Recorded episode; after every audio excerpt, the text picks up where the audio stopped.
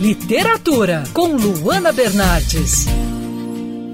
O quarto volume da graphic novel O Árabe do Futuro, do cartunista Riyad Satuf, chega nas livrarias em julho deste ano. Se você já conhece essa obra, provavelmente está, assim como eu, bem ansioso aí para a leitura desse novo livro.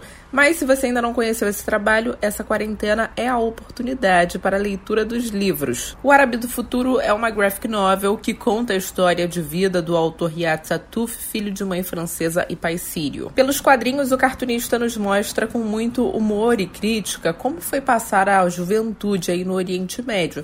Riyad Satuf expõe as diferenças culturais entre Europa e Oriente Médio e mostra também vários episódios de exclusão sofridos pela mãe em uma sociedade tipicamente machista.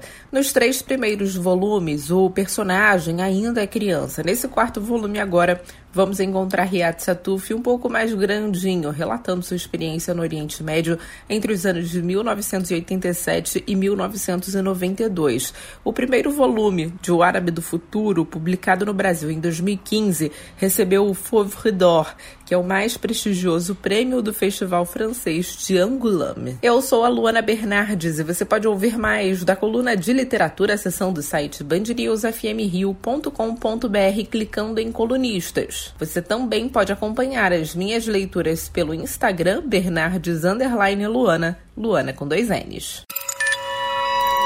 Quer ouvir essa coluna novamente? É só procurar nas plataformas de streaming de áudio. Conheça mais dos podcasts da Band News FM Rio.